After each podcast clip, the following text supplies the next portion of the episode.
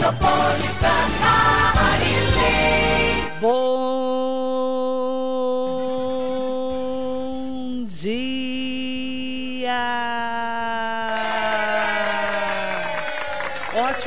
para você que nos acompanha aqui na Rádio Metropolitana. Manhã muito especial, hoje é terça-feira, dia 13 de dezembro de 2022. Seja muito bem-vinda, seja muito bem-vindo ao Radar Noticioso, com muita informação, prestação de serviços à comunidade de toda a região do Alto Tietê. Ótimo dia para você que está conosco no Facebook, no Instagram, no YouTube. Entre lá pelo meu site marilei.com.br. E hoje tem convidado especial aqui com a gente. Vamos falar de saúde com o Theo Cusatz, especialista em gestão de sistemas de saúde, ex-secretário de saúde de Mogi. Bom dia, Theo. Bom Prazer dia, te receber. Prazer é meu, obrigado pelo convite, estarmos aqui. Bom dia a, a todos os internautas, ouvintes aqui da sua imensa é, povo aí que te, atende, que te escuta todos os dias, né, Marley? Tem gente que até hoje, eu, eu, eu, eu- onde eu vou, às vezes sai aqui em Mogi e fala, ó, saudade de quando você ia na Marley. Escuta você todos os dias. Tá de Até volta, hoje. mas você tá de volta. Você que andou fugido. Ele andou foragido de mim, viu? Mas agora tá de volta. Bom dia, então, ao Theo. Eh, a gente tem falado muito sobre os desafios da saúde, várias vezes, principalmente agora com as transições de mandato, né? Ontem o Lula foi diplomado, aí junto com o seu vice-presidente Geraldo Alckmin. Aqui em São Paulo hoje, o Tarcísio de Freitas vai lançar e anunciar oficialmente o secretariado dele, né?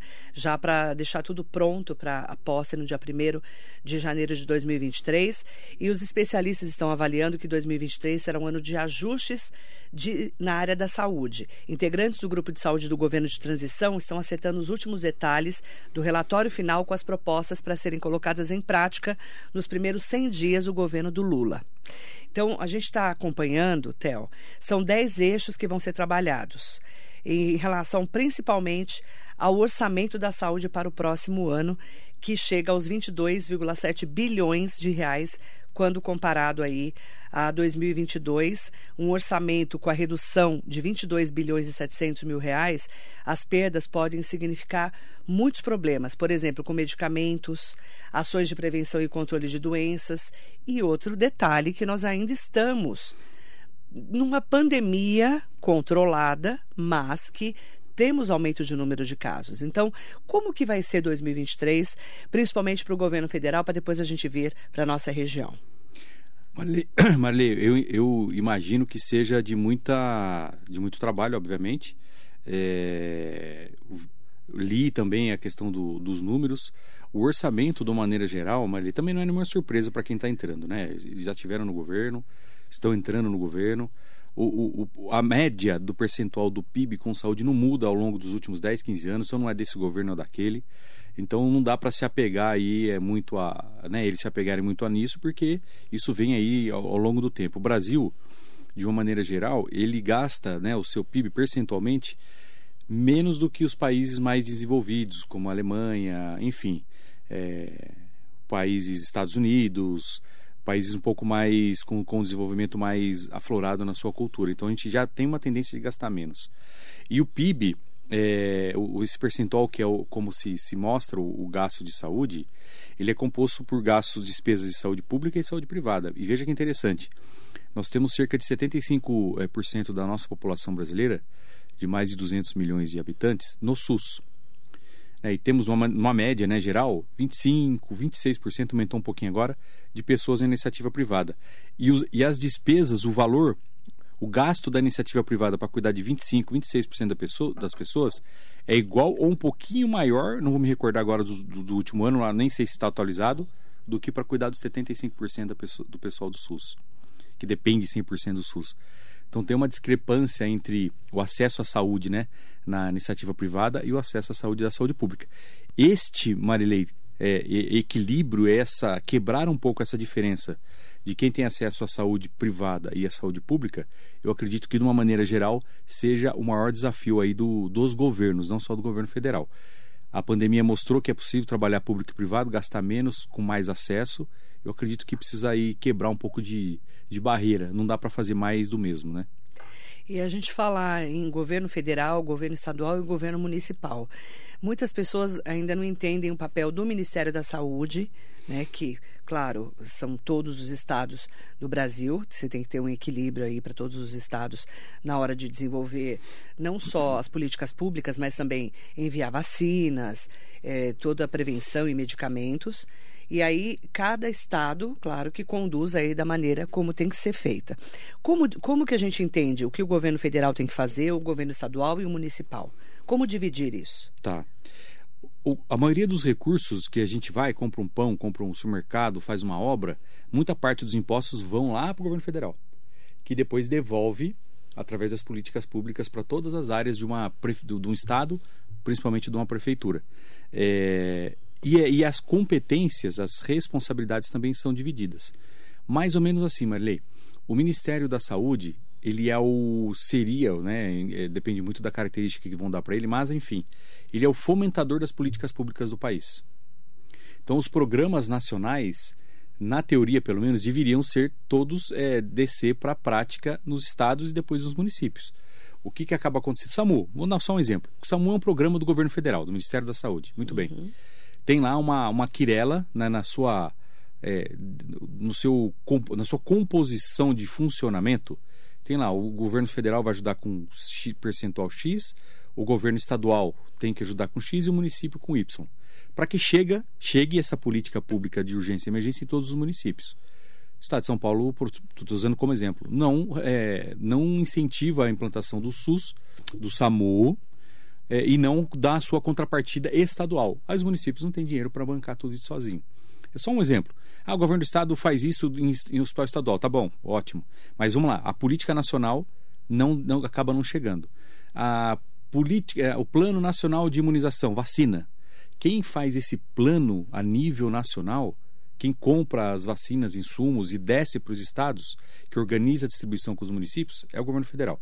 Então ele é o grande é, maestro da saúde de um país, é o Ministério da Saúde fez as políticas, dividiu o blocão de dinheiro federal, desce para as regras do município. Um pouquinho de dinheiro para cada habitante por cidade. Existem diversas regras depois desse dinheiro chegar para os municípios, né? Aí ele e para o estado também, né? Existe aí a, a, a divisão do dinheiro federal e estadual. Por isso que existe a questão das, da, das reuniões bipartite, que é município e estado, e tripartite, município, estado e governo federal. É, quando a gente fala, por exemplo, é, em comando de um hospital, vou dar um exemplo do Luzia de Pinho Melo, por exemplo, que é um hospital estadual, né, que é uma organização social que é a SPDM que administra, com o dinheiro do governo do estado, certo? E federal. E federal também. É. É isso? Sim. Hospital Municipal de Brás Cubas. Vamos lá para um hospital municipal, Uhum. Que foi feito pela prefeitura com dinheiro do governo do estado, na época Sim. né, da gestão do ex-prefeito, atual deputado federal Marco Bertoli, você era o secretário, Uhum. e aí veio, vocês fizeram uma, um convênio com o governo federal, governo estadual e município. Só que quem administra é o município através de uma OS, é isso? Isso, vamos lá. É um bom exemplo o Hospital de Brás Cubas. O, o- a administração, como administrar, é um detalhe pequeno né, nisso. Você pode administrar por uma organização social, você pode administrar direto, você pode administrar por uma pessoa jurídica privada, enfim. O modelo de administrar é uma decisão da, de quem cuida daquele equipamento de saúde. O que, como que esse, esse recurso vem, Marilei? Depende do que você vai fazer. Então, se você, se o, se o hospital, por exemplo, o Hospital de Brás Cubas, vai fazer ações que são caracterizadas de média e alta complexidade, pela legislação do SUS, isso é competência do governo federal e o dinheiro tem que vir para isso. Então, eu, município, falo: olha, o governo federal, eu, eu preciso fazer é, transplante de rim aqui. Por quê? Você faz todo o estudo técnico, bipartite, você mostra para o Estado, o Estado aprova, aí você manda para o governo federal. Olha, tecnicamente já foi avaliado demanda e preciso. Você me manda o dinheiro para eu fazer isso? Aí ele, ah, legal, eu tenho dinheiro, consegui reservar esse dinheiro, eu, eu faço. Foi o que aconteceu no Hospital Municipal. Fez-se um plano de trabalho, mostrou como o hospital funcionaria, mostrou as ações que o hospital fariam e foi proposto para o governo federal eh, ajudar com 50% na época, eu não sei quanto está isso hoje, de apoio com dinheiro federal para ações de média e alta complexidade, que são ações especializadas que não são de competência do município. O governo federal, a gente teve sucesso naquela época e mandou o recurso. Governo estadual, nós vamos- o hospital municipal vai ter um impacto na região. Você não pode ajudar também com 25% da despesa? O governo estadual fez aí sim um convênio Tá. para passar esses 25% para a prefeitura de Mogi. O do, o do governo federal não é um convênio, é um aumento do fundo é, através do fundo de saúde, é chamado do- é verba de média e alta complexidade. Então todo município recebe um, um valor por ano e foi, foi acrescido o valor do Hospital de Brás Cubas nesse fundão para aquelas ações específicas. É, é interessante o Theo explicar, porque quando a gente fala assim, a prefeitura, responsabilidade da prefeitura de qualquer cidade é você ter clínico geral para atender as pessoas da cidade, os munícipes, é, pediatria para atender as crianças e ginecologia obstetrícia para atender as mulheres grávidas, né? E as mulheres como um todo. É, isso, isso daqui, esses três itens, né, essas três especialidades precisam ser atendidas pelas prefeituras. Devem ser atendidos pela prefeitura. Tem que ser atendidas, ok? Sim. Cada vez mais, o que, que a gente tem visto? As prefeituras estão ampliando aí os atendimentos das especialidades. Por quê? Não chega o atendimento do governo do estado. Uhum. Por que, que isso acontece, Theo? Grana, Marilei. É Dinheiro. recurso. Não tem, não tem muita explicação, né? Óbvio, tem questão de, de- muito de organização. O, não dá, Marilei. O AMI, vamos falar um pouquinho do AMI. Acho que o AMI é uma boa, um bom exemplo para isso. Ambulatório, Ambulatório médico, médico, de especialidades. especialidades, Fez, do acho que- governo do estado. Governo é um programa, aí sim, uma política do governo do Estado. Que governo tem do Estado aqui em Mogi só na região. Só tem em Mogi. Só tem em Mogi. Tinha a promessa de fazer um Em Itacoaxetuba, em Suzano. Mas até hoje não fizeram. Mas de verdade, Marilei, o que, que precisa ser feito? Não cabe um AME em cada cidade.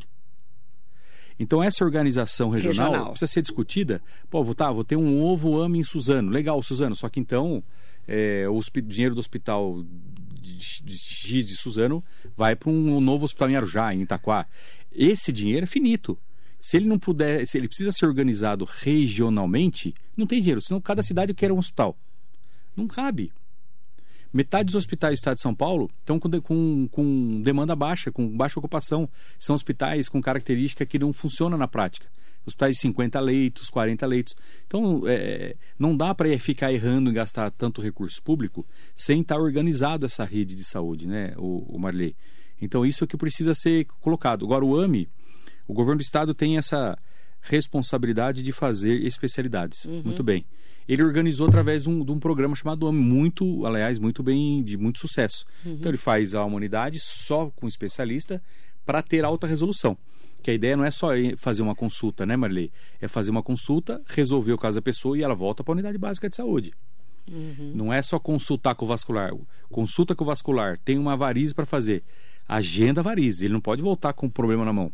Faz a cirurgia de varize e aí ele volta para o tratamento dele na unidade básica de saúde. Entendi. É importante falar porque quando nós falamos, a gente fala muito dos desafios não só do governo Lula, né, que já esteve lá em dois mandatos, a gente você bem lembrado por você, vai começar um terceiro mandato, num Brasil muito diferente de 20 anos atrás, Muito diferente. né? E eh, nós temos também em São Paulo o doutor Eleus Spaiva, que é deputado, que vai assumir a Secretaria de Saúde do Estado de São Paulo, com muitos desafios do governo Tarcísio de Freitas.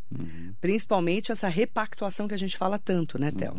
Como que você enxerga esses desafios de São Paulo, do Estado? São muito desafiadores. A verdade, a, a maneira de fazer saúde é, a- acelerado na pandemia está mudando. Né? A- o jeito de fazer mudou. Está mudando. Telemedicina, telesaúde, a famosa saúde digital. Isso não pode sair da pauta, mas não pode ficar na nuvem, não pode ficar na fosforilando. É, Como é que isso desce para melhorar a vida das pessoas? Como é que isso corta a fila? Como é que eu, que eu tiro as pessoas da, da, da espera? Ah, ah, os dados, Marilei, de, de, de pacientes oncológicos são alarmantes, que ficaram sem fazer diagnóstico durante a pandemia. É enfim, é uma nova realidade a ser enfrentada. Então, os desafios são grandes, a reorganização precisa ser feita com muita tecnicidade, precisa né, de muita gente técnica, com muita gente com, com vontade de fazer e oferecer o que há de novidade para que as pessoas eh, sejam atendidas mais rápidas, mas principalmente no lugar certo. Eh, hoje existe, é, se a gente parar para pensar, o CIS, que, que implantou em 2010, já fazem 12 anos. Olha como está desatualizado. Né? hoje eu não sei como é que está a prefeitura disso. Mas um avançar natural seria é, quebrar mais filas, porque o, o, o, CIS tinha isso, de entender os gargalos e ir moldando para que as pessoas né, saíssem da fila. Totem no Pro Criança para o que não era grave agendar na unidade básica perto da casa da pessoa. Então, é, né, a fila do 0800 por confirmação por mensagem para diminuir o absenteísmo. Isso há 12 anos atrás. Precisa ser enfrentado. O, o- o- a inteligência artificial ela consegue hoje é, identificar as pessoas doen- mais doentes para que você tire ela antes da fila que ela piore e trate ela. Então acho que são, são os grandes desafios. Reorganização, né, orçamentário não tem o que falar. Não adianta ficar requentando essa coisa de, de orçamento, que todo mundo sabe como é. Não entrou nenhum governo novo, todo mundo sabe como é que funciona. Tanto no governo estadual também, enfim. Reorganização da fila, repactuação de acesso, né, de, de quem faz o quê e por quê, e isso não é fácil de fazer, porque isso às vezes é tão enraizado que o equipamento público quer fazer aquilo que dá mais lucro para ele, óbvio, para ele se manter em pé e deixa de fazer aquilo que a população precisa e criar acesso através da de telemedicina, telesaúde, saúde digital e fazer de verdade o que precisa ser feito, né, Marilei? Lembrando as suas competências. Vacina é um, é um não é a vacina não é, é a- a- o Covid é, trouxe muito essa questão da de vacinar ou não. Trouxe uma mensagem ruim, né? Mas a- se, você- se a gente pegar aí os dados do Fiocruz, dados oficiais, o acesso à vacina, o acesso, o acesso não, as- o acesso das pessoas se vacinarem, porque foi uma decisão das pessoas, não é que não tinha vacina, vem caindo. Ao longo dos 10 anos. 15 anos, talvez até mais. Uma realidade, né? Então é uma realidade. Então a- as pessoas Covid só es- escancarou. só o escancarou e pegou uma opinião fora do contexto Né, de, fora. va- de não vacinar. É, de uma pandemia. Mas tirando o Covid de lado, Já pegando a vacinação de uma muito. maneira geral, já estava baixando. As pessoas não anos. estavam querendo vacinar, vencendo vacina. É isso mesmo. Então, é, vacina, né, que é, que é proteção, é, acesso à saúde, reorganização do, do, do pacto, é, isso é- são coisas que não tem como escapar é, de ter um time para fazer isso, senão vai ficar fazendo, fosforilando mais o mesmo. Para a nossa região do Alto Tietê, uma grande preocupação é, são os hospitais, né? A gente fala muito que precisa mesmo de leitos de internação, de UTI, dessa reestruturação. né? Na sua visão, é, como resolver isso em relação também à CROSS, que é a Central de Regulação de Ofertas de Serviços de Saúde, que a gente fala há tanto tempo, que precisa ser regionalizado?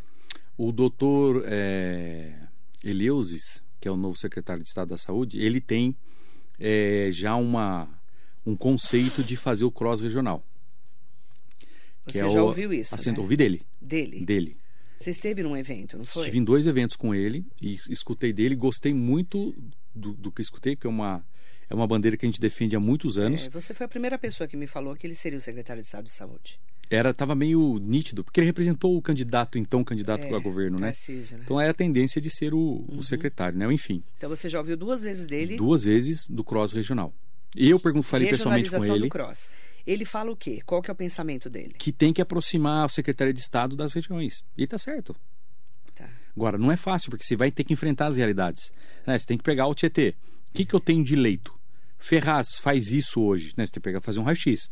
Luzia de Pinho Melo faz isso. Se é administrado por X ou Y, é, é um detalhe. Né? Pode ser... O que você tem de estrutura de que, saúde? que, que você tem de estrutura, o que, que eu tenho de dinheiro Estadual. e o que, que eu tenho de fila, né? Assim, de uma maneira muito Tá. simples, né?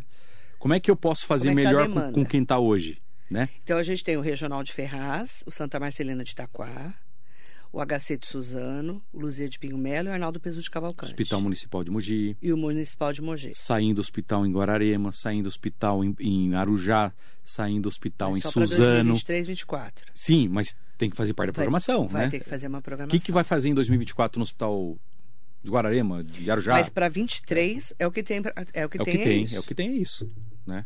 Eu não sei se tem alguns topos acabar agora, não- enfim. Mas mesmo que tiver, ele precisa entrar na agenda, Não, ele, vai- né? vai- eu, eu sei do que é 23 barra 24.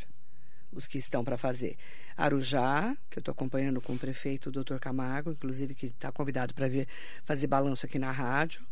É, o de Guararema, que o prefeito esteve aqui falando, que vai ser o final de 23 para 24, Uhum. de Guararema.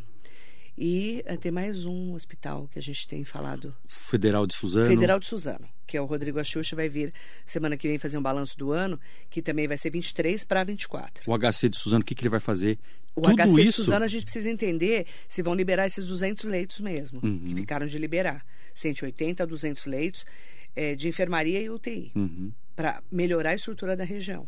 Porque 2023 a gente não vai. A gente vai estar em obras ainda desses hospitais. Sim. Não vai ter entregue ainda. Então ainda vamos ter que fazer ajustes do que a gente tem para hoje. Tem ah, o prédio da maternidade, que se vai ser ou não vai ser em Mogi. é Então, uma vai ser é, são leitos que precisam ser utilizados. Então, se a gente parar para pensar quantos leitos novos, né, né? Se você é o secretário de Estado, vai ter na região do Tietê. Vou ter 300, 400 leitos novos. Tem que começar o financiamento agora. É. Que, ó, em 2024, vamos trabalhar para ter dinheiro para abrir aquilo lá. E aí você vai melhorando a vida das pessoas. Não dá aí, Marilei, que entra o Coros Regional. Acho que é um bom exemplo que a gente está falando. Abre um hospital Arujá, um hospital que, não- que às vezes é muito grande para a população só de Arujá, o de Mogi, que ajuda a região inteira, a, Santa, a Santas Casas, enfim, faz um, um levantamento grande. E por que que aí o Cross pega um paciente de uma UPA e vai levar para uma UTI, por exemplo, em São Bernardo do Campo, se de repente tem um pacto que pode levar para Guararema, pode levar para Taquá, pode levar perto da região. Obviamente, o paciente mora em Mogi, dar preferência para em Mogi, mora aqui, as pessoas não têm condições às vezes de ficar se locomovendo. Mas vamos dizer que rastreou as vagas de UTI em Mogi naquele momento, não tem. Então vamos para Suzano e vai fazendo a cebola, a famosa cebola, de, por, por escamas, né? Para as pessoas ficarem serem atendidas perto. É, é desumano uma paciente de UTI, um paciente, ter que ficar indo por fora da sua região. Um questionamento que nós fazemos muito, você que é um especialista em saúde sabe exatamente o que eu vou falar, é, por exemplo, o que faz o hoje, o que faz o Hospital Dr. Arnaldo Peso de Cavalcante? Qual a estrutura que eles têm lá? Quem eles atendem? O próprio Santa Marcelina de Itaquá, Uhum, né? O que que atende lá? uhum. O, o, o- Luzia de Pinho Melo fica mais claro, porque é um pouco mais aberta a estrutura de comunicação. E a gente inferniza mais e conhece melhor a estrutura. O próprio regional de Ferraz é mais aberto para a gente entender o que acontece lá dentro. Mas, por exemplo, o doutor Arnaldo Peso de Cavalcante, a gente não sabe o que acontece lá dentro. Não sabe a estrutura que tem lá.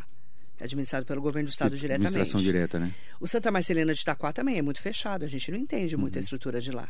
O HC de Suzano, a gente também precisa entender o que, que vai fazer em 2023. E é mas é função, Marilei. todo mês, o secretário de saúde, quem está nos ouvindo, da- de cada cidade, todo mês a cada dois meses, não sei como é que está hoje, mas enfim, tem a reunião com todo, toda a região, com o Estado participando. Vem um representante da Diretoria Regional de Saúde. E a gente sempre pedia, o que, que hoje Ferraz está fazendo? Por que, que foi um paciente nosso de Mogi lá e no pronto-socorro psiquiátrico, o psiquiatra está sem psiquiatra lá? Ô, ô Estado, você não avisou. Então, isso todo mês precisa, precisa ser cobrado. Marilei, a gente chegou a fazer em Mogi uma, um projeto de lei, não sei se virou lei, não, não, não, deu, não fiquei para ver, onde tinha que ser público o que cada, é óbvio, a nível municipal, o que cada equipamento faz. Então você chega no Hospital de Bras Cubas, ó, aqui atende essa, essa, essa, essa especialidade, Com tantos, nessa, tantos nessa, leitos. nessa quantidade para tantos leitos. Para que todo mundo, óbvio, no site, no portal de transparência, para que todo mundo saiba o que cada lugar fazia, para que as pessoas cobrem o que funcione. O Que é Estado coisa tem que que fazer, existe. tem que ter essa, essa transparência. Se você, que é a- um dos maiores comunicadores aqui do Estado de São Paulo, fala e conversa, todo mundo escuta. Tem dúvida? Imagina a pessoa simples que está no bairro, se ela vai Quem que vai ideia. me falar É, isso? é. Você, você entende? É A Uhum. comunicação do governo do Estado em relação à saúde deixa muito a desejar há muitos anos, não é de agora. Uhum. E eu não estou falando mal do, do Rodrigo Garcia. Há quantos anos a gente pergunta a estrutura Sim. do Arnaldo Peso de Cavalcante, por exemplo? Ficou mais nítido quando? Quando a gente precisou dos leitos de Covid. Sim. Porque estava morrendo gente, não tinha respirador, não tinha estrutura. Ai, vamos conseguir mais 10 leitos ou 20 leitos, não- é verdade? Sim, sim. Aí ficou nítido, porque estava todo mundo morrendo. Mas agora acabou aquel- aquele desespero, graças a Deus. E aí? Fecharam os leitos e o que está sendo feito lá? Então, saiu agora uma, uma portaria de desabilitação de leitos do Luzia e do Dr. Arnaldo, com X milhões que estão saindo da, O que, que é uma cota. desabilitação? Marilei, eu li, me atualizei para vir aqui no, no seu programa para trazer assuntos ah, que estejam acontecendo. o Conselho de Secretários de Saúde publicou uma, uma, uma resolução de desabilitação de leitos aqui no Alto Tietê, Luzia de Pinho Melo e no Dr. Arnaldo Pesutti Cavalcante, com os valores, 4 milhões de um hospital e 1 milhão e pouco a menos no outro. Pode, será que são os leitos de Covid que foram desatualizados? Mas como é que, como é que fica essa informação? Esse dinheiro era só do Covid? É, né? E agora? Talvez a secretaria já tenha essa resposta, porque isso tem que ser passado, imagino eu, numa, numa reunião aqui né, de, de colegiado aí. Mas acabou de ser, ou ser uma portaria ontem, anteontem, aí, de, falando disso exatamente de desabilitação de leitos nos dois hospitais. Do, é só o do recurso, não é? E do e Luz e de, de, de Pinho Melo. Então, a gente está sabendo disso? Como que isso foi comunicado? Como é que isso é comunicado? Essa é a pergunta. Uhum. Então, eu falo do governo Tarcísio de Freitas que ele vai ter muitos desafios. Uhum. Muitos desafios. Especialmente, eu estou falando de saúde agora, claro, né? Porque é um assunto que, com a pandemia, escancarou demais a necessidade de termos melhor comunicação para entendermos o que está acontecendo, não é, Théo? Uhum, uhum. A Covid escancarou isso, não foi? Sim, sim. A comunicação, o Marilei, eu, eu- a gente não entende. O, o Bertaioli sempre falou isso e ele tem razão. A gente vai ficando mais, vai vendo o quanto, o quanto ele tinha razão. Uma, uma secretaria como saúde, educação, óbvio, todas as pastas, mas essas que são muito linha de frente com, com o público, é um- uma consulta, é uma, uma vaga na creche, é um atendimento de uma professora, enfim. A comunicação é quase ou tão quanto importante ao atendimento fim né, uma consulta médica é tão importante como você ser um bom comunicador e falar para as pessoas o que está acontecendo, aonde que ela tem que ir. Então, a- a- essa comunicação. Porque deficiências, Marley, nós vamos ter. É, quem está numa, numa função dessa, o cobertor é curto. Você tem que saber priorizar o que as pessoas mais precisam. Agora, não precisa ter. Não, é medo, não. Receio de escancarar o que está acontecendo, né? Eu acho que falar as dificuldades faz parte do, do, do homem público, né? Privado também, tem, tem hospitais privados passaram por muitas, eh, muitas dificuldades. E nas, né, nas, nessas áreas, principalmente saúde, tem que se comunicar. Tem que avisar. Estamos com dificuldade aqui, estamos com dificuldade ali, vamos tentar fazer isso. Avisa, conversa, explica, né? E nós vamos cobrar muito do governo Tarcísio em relação a essa comunicação e essa reestruturação aqui na região. Hugo Marques, bom dia. O vereador Edson Santos está aqui mandando um bom dia especial para você. Ah, o Edson, bom dia. Bom dia, vereador Edson Santos. Bom dia, amigo Cusatz, um dos maiores entendedores da saúde pública humanizada. Stanley Marcos, bom dia. Maria Souza Oliveira, bom dia. Esse cara é uma bênção, um ser humano mil. Deus abençoe muito. Duda Penacho, ótimo dia para você, querido. Maria Inês Soares Costa Neves, Maria Ângela Pires, Sueli Faria, Joaquim Rosa está aqui conosco. Joaquim Rosa é o presidente da Câmara da cidade de Suzano, que vai assumir agora em janeiro, vereador de Suzano. Leila Tayama, bom dia. Ah, ó, ó, a Sueli Faria escreveu assim no Facebook: Meu tio está há três anos esperando para fazer cirurgia de hérnia. Está ficando debilitado, esperando do Estado. Tem cabimento? Uma pessoa está três anos. Tudo bem que teve uma pandemia, mas agora que passou a pandemia, pelo menos aquele momento crítico, Uhum. é, como é que ninguém nunca entrou em contato com ela, entendeu? Ela procura quem?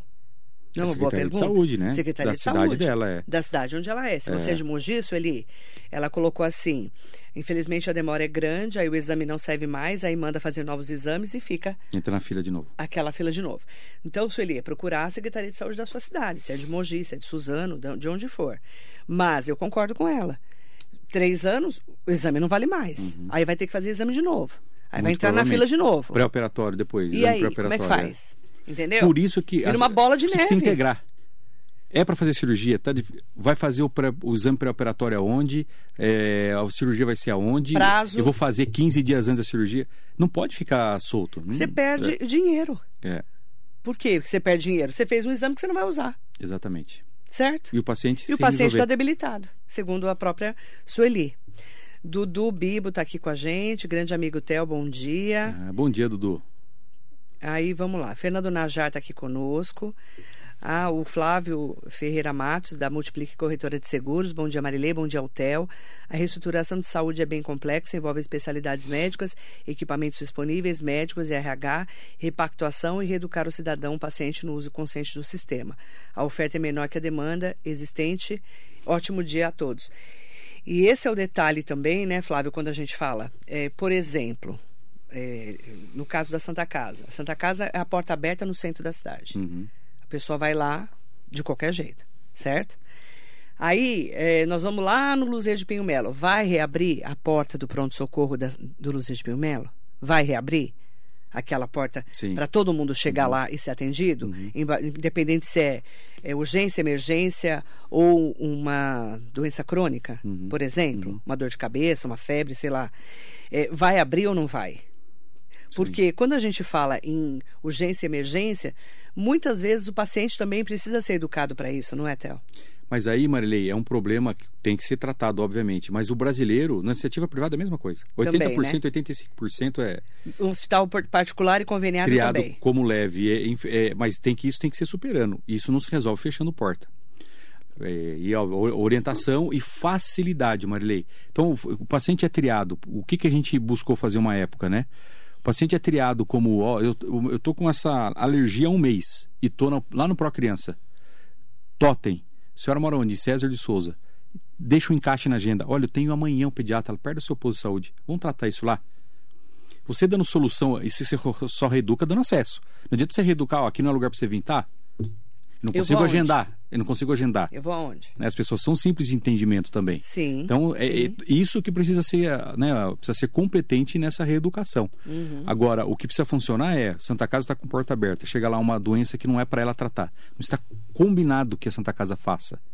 Precisa ir para algum lugar rápido. Não dá para ficar dois, três dias na Santa Casa esperando um exame, uma terapia que sabe que ela não faz, e o paciente esperando, vai recurso, deixa de atender outras coisas, aí demora 60 dias para tirar um pino, que não pode demorar 60 dias para tirar um pino, entendeu? Então, assim, vai eh, desmontando as organizações dos serviços. E aí, Isso gente- precisa ser enfrentado com muita firmeza, né? e, e aí você falou da Santa Casa, mas tem as UPAs também. que é- Malei, a Mogi, é, eu vou dizer, ela é abençoada da quantidade de serviços de urgência e emergência que ela tem. Ela tem sete portas abertas. Vamos rapidinho. Olha, vou ver se eu não erro, né? Ela tem a UPA de Jundiapeba, que era lá do 24 horas. Ela tem a UBS 24 horas de Jardim Universo. Ela tem a UPA do Oropó. Tem o Pro Criança. Tem a Santa Casa de Mogi, a UPA do Rodeio e tá faltando um que eu esqueci. O Hospital Municipal de Mogi, que não sei se atende criança ou adulto hoje. A urgência e emergência. Os dois. São sete entradas de urgência e emergência. Qual cidade do porte de Mogi Nenhuma. tem sete? Os serviços privados não têm metade disso. Então, ela, ela tem muito serviço, ela precisa estar organizada. Agora, tudo isso dá vazão para os internados. Cada um na sua doença. Né? A, a grávida vai para Santa Casa, o queimado vai para onde? A mordida de, Cobra. de escorpião, vai, esquece a cobra, vai para onde? E precisa ser rápido, né? Então isso, isso que é, que é os desafios, né, do dia a dia. Mandar bom dia para Andréa Godoy, que está aqui da Secretaria de Saúde, junto com a gente, mandando bom dia para o Theo. Ah, bom dia, André. Aproveitar para falar com a Cidinha Faria, muito bom ouvir o Theo, ficamos um pouco a par do que está acontecendo e principalmente dos desafios, né, Cidinha, que a gente precisa entender o que está rolando realmente, né? Walter Targino, sempre dedicando seu tempo para a saúde, bom dia. É, Anderson Pacheco, dia. parabéns pelo trabalho, sempre dedicado à saúde e ao próximo. Doutor Luiz Botti está aqui conosco, muito bom dia, doutor Botti. Grande bote, bom dia. Mandando bom dia para você também. Aproveitar, né, para a gente falar um pouquinho é, sobre é, essa, esses desafios e principalmente é, como que levar essas informações para o cidadão com transparência, que é isso que você falou. Essa comunicação mais direta, né? Abrir realmente a comunicação de todos os lugares. É, é, o que que faz esse hospital? É, para onde que eu vou se eu estiver passando mal? É, e, e a porta do Luzeiro de Pinho Melo, que esteve aberta durante muitos anos e que fechou durante a pandemia, vai abrir ou não vai no governo do Tarcísio de Freitas? São muitas perguntas que a gente tem, inclusive para o próximo secretário de Estado. E como vai abrir, né? De que maneira? Porque Com eu. quais atendimentos? Malei, vamos, vamos entre nós concordar. Não dá para o Luzia atender Todo mundo. uma micose de dois meses. Porque né? é, um, um- é um hospital de média e alta complexidade. Exatamente. Certo. Ele, ele precisa ter vaga para para as UPAs, para aquele diagnóstico de oncologia, para cirurgias de hérnia sair rápido. Uhum. Né? Ele precisa ter, ele tem o espaço dele é finito. Então, como abrir isso para que supra. é, porque pronto-socorro é diferente de pronto atendimento. Então, pronto-socorro na cidade tem o da Santa Casa. É lei orgânica precisa ter. O município precisa ter um, seja na Santa Casa, seja em algum outro lugar. E o Estado tinha que ter um regional, que seria o do Luzia de porta aberta. Agora, como essa rede, como é que vai Vai reabrir? funcionar. Vai funcionar, né? Silvia Correia, bom dia a todos. Depois da pandemia, todo o sistema ficou desestabilizado com as mudanças. Se voltasse ao que era antes da pandemia, não melhoraria este caos? Acho- acredito que estava mais organizado, né? Mas mudou, a saúde é outra. A necessidade é outra, a tecnologia veio para ajudar e precisa ser disponibilizada para a população. Mudou, né? A gente é, tem que ter o- o- tudo que estava avançando, mas mudou. As necessidades talvez tenham mudado um pouco, eu acredito. É por isso que a gente A, fala a em epidemiologia mudou, né? E repactuar. Tem que entender o que, onde estão, estão os gargalos e oferecer dentro dos equipamentos. Exatamente. Né? Marisa Meoca, ótimo dia. José Carlos Nunes Júnior, bom dia, Theo. A saúde, de um modo geral, está muito debilitada. E, e é isso, né, José Carlos? É, onde que a gente precisa? O, o que, que precisamos mais nesse momento? De que maneira nós vamos repactuar a saúde? Sim. né? Como fazer isso? A ouvinte Eliane enviou a seguinte mensagem: Gostaria de saber como faço para ter ajuda para atendimento médico. Estou desde junho esperando a Secretaria da Saúde. Diz que não tem médico em Mogi nem vaga para São Paulo. Preciso urgente de reumatologista, pois tenho artrite reumatoide e já fui até dispensada do meu emprego por não conseguir fazer tarefas simples. Preciso urgente de médico. Uma vizinha me disse que vocês ajudaram ela e poderiam me ajudar.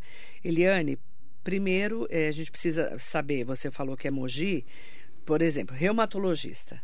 Explica pra gente como é que funciona na rede. Reumatologia é uma, é uma especialidade bem específica, né? É, tem que ter um encaminhamento apropriado, né? Para não encaminhar qualquer Da caso para o especialista. Para o governo do estado. Ou a prefeitura Mogi tem equipamento, né, Marilê? Tem a única especialidade de Jundiapeba. Exigir que o AMI tem, não sei se o AMI tem isso ou não. O ambulatório do Luzia, eu acredito que algum deles tenha. Tem a farmácia de alto custo que dispensa remédio para artrite reumatoide. Então deve ter. Reumatologia. acredito que tem alguma, alguma oferta pública No caso disso. da é. Eliane, então, ela tem que. O que, que ela tem que fazer? Olha, Marilei, eu, eu entendo que se ela tem um encaminhamento em algum lugar, seja de Mogi ou outra secretaria, a secretaria tem que responder a dar vaga para ela, né? Então, Eliane, eu vou te pedir para você mandar. é, deve ter mandado pelo WhatsApp da rádio, 945452690, acredito que tenha sido. Manda para mim seu nome completo, é, seu endereço, seu telefone, até para a gente entender exatamente como que a gente pode ajudar nesse encaminhamento. Uhum. Você vê, reumatologia é uma especialidade que é realmente difícil, né? Não Sim, tem em vários lugares. Sim, sim, sim. Né? E tem diretrizes, Marley. Na iniciativa privada também. Fora do Brasil tem muito disso, no Canadá. O Canadá, Marley, você não consegue falar, ah, eu quero ir no neurologista que eu tô com dor de cabeça. Não. Você vai no clínico, o clínico vai te estudar e ele vai dizer se você precisa de um especialista. E tem que ser mais ou menos assim. Por quê? Porque senão você enche lá o reumatologista com, com, outro- com algumas coisas que de repente são vasculares, que dão dores semelhantes, talvez. Estou dando um, um exemplo aqui sim- simplista. E a, a pessoa que tem o diagnóstico de artrite reumatoide não consegue começar logo o atendimento porque a vaga do especialista, que são poucas, está cheia de outras coisas. Então, é isso a população precisa devagarinho também entendendo, né? Que precisa de, um, de bons clínicos para triar para você não ir no especialista sem, nenhum, sem necessidade. E se for, ser rápido, efetivo e iniciar logo o tratamento. Bom dia ao Devanir Barbosa, mandando um bom dia especial para nós. Jonatas Lustosa, ótimo dia. Mário. Theo Magalhães, bom dia, Theo. Mandando um bom Theo, dia para você. Grande Theo. Ó, a gente vai ter muitos desafios, a gente vai aguardar, claro, né? Essa transição. Ah, a Andréa Godoy respondeu aqui: reumatologista e hematologista realmente estão em falta na rede estadual. Marilei, por favor, pegue os dados dela e me passa para eu fazer o levantamento. Obrigada, Andréa, pela resposta. Andréa é da Secretaria de Saúde, né? Ela é. Ela é. Como é que é o cargo dela? E não sei, a, a Andréia já passou por várias Ela foi funções. Eu não sei qual classe está, é, não foi sei. Uhum. secretária adjunta, já foi várias coisas, né? Eu não sei, ela acho que ela é, secre- é, coordenadora, alguma coisa assim, diretora, Diretora, sei né? lá. Eu sei que ela é lá da Secretaria de Saúde e entende muito bem o sistema, porque trabalhou inclusive com você, né? É. Consultora. É. Ela é consultora. É isso, né? Consultora. Ela, ela sempre está ligada aqui no programa, está sempre ajudando a gente pra, até para encaminhar, porque às vezes você vê, a Eliane, por exemplo, que mandou essa mensagem para a gente, ela é, não sabe que caminho pegar, né? Então, ah, falaram que falaram com você e você encaminhou. Mas é que a gente, às vezes, conhece o caminho melhor. Sim, sim. Né? Cobrou uma resposta, Cobrou né? uma resposta, né? Aham. Às vezes a pessoa não sabe onde reclamar, né, Théo? A gente tinha Sim. muito problema, assim, sempre tivemos, né? Sempre. Por isso que a comunicação é tão importante, tá bom? Obrigada. A Andréa Godoy, é consultora da Prefeitura, da Secretaria de Saúde. Vou te convidar para voltar no começo de janeiro, Tá para a gente obrigado. entender, a, aí, claro, né? O secretário de Estado vai ter que assumir, Uhum. até para a gente começar a entender como vai ser a movimentação para a região do Alto Tietê. Uhum. Combinado? Muito bom. Combinadíssimo, Marilei. Fechado? Fechado. Theo Cusatz, nosso convidado especial de hoje aqui na Metropolitana, falando dos desafios da saúde. E estamos sempre aqui, coladinho, coladinho com você. Obrigada. Obrigado você, Marilei. Quero só aproveitar, acho que é difícil voltar aqui até o final do ano, dar uma mensagem de um ótimo Natal a todos aqui que acompanham o seu programa, que são Amém. muitos. Amém. Um, um 2022 que termine bem. Para quem eventualmente teve uma perda de algum ente aí, né, de- como você mesmo disse, estamos saindo de uma pandemia. Que Deus ajude a confortar todos e que 2023 seja muito abençoado de muita saúde para todos. Amém. Todos nós. Amém. Obrigada. Obrigado, Marilei. Obrigada a você. Muito bom dia.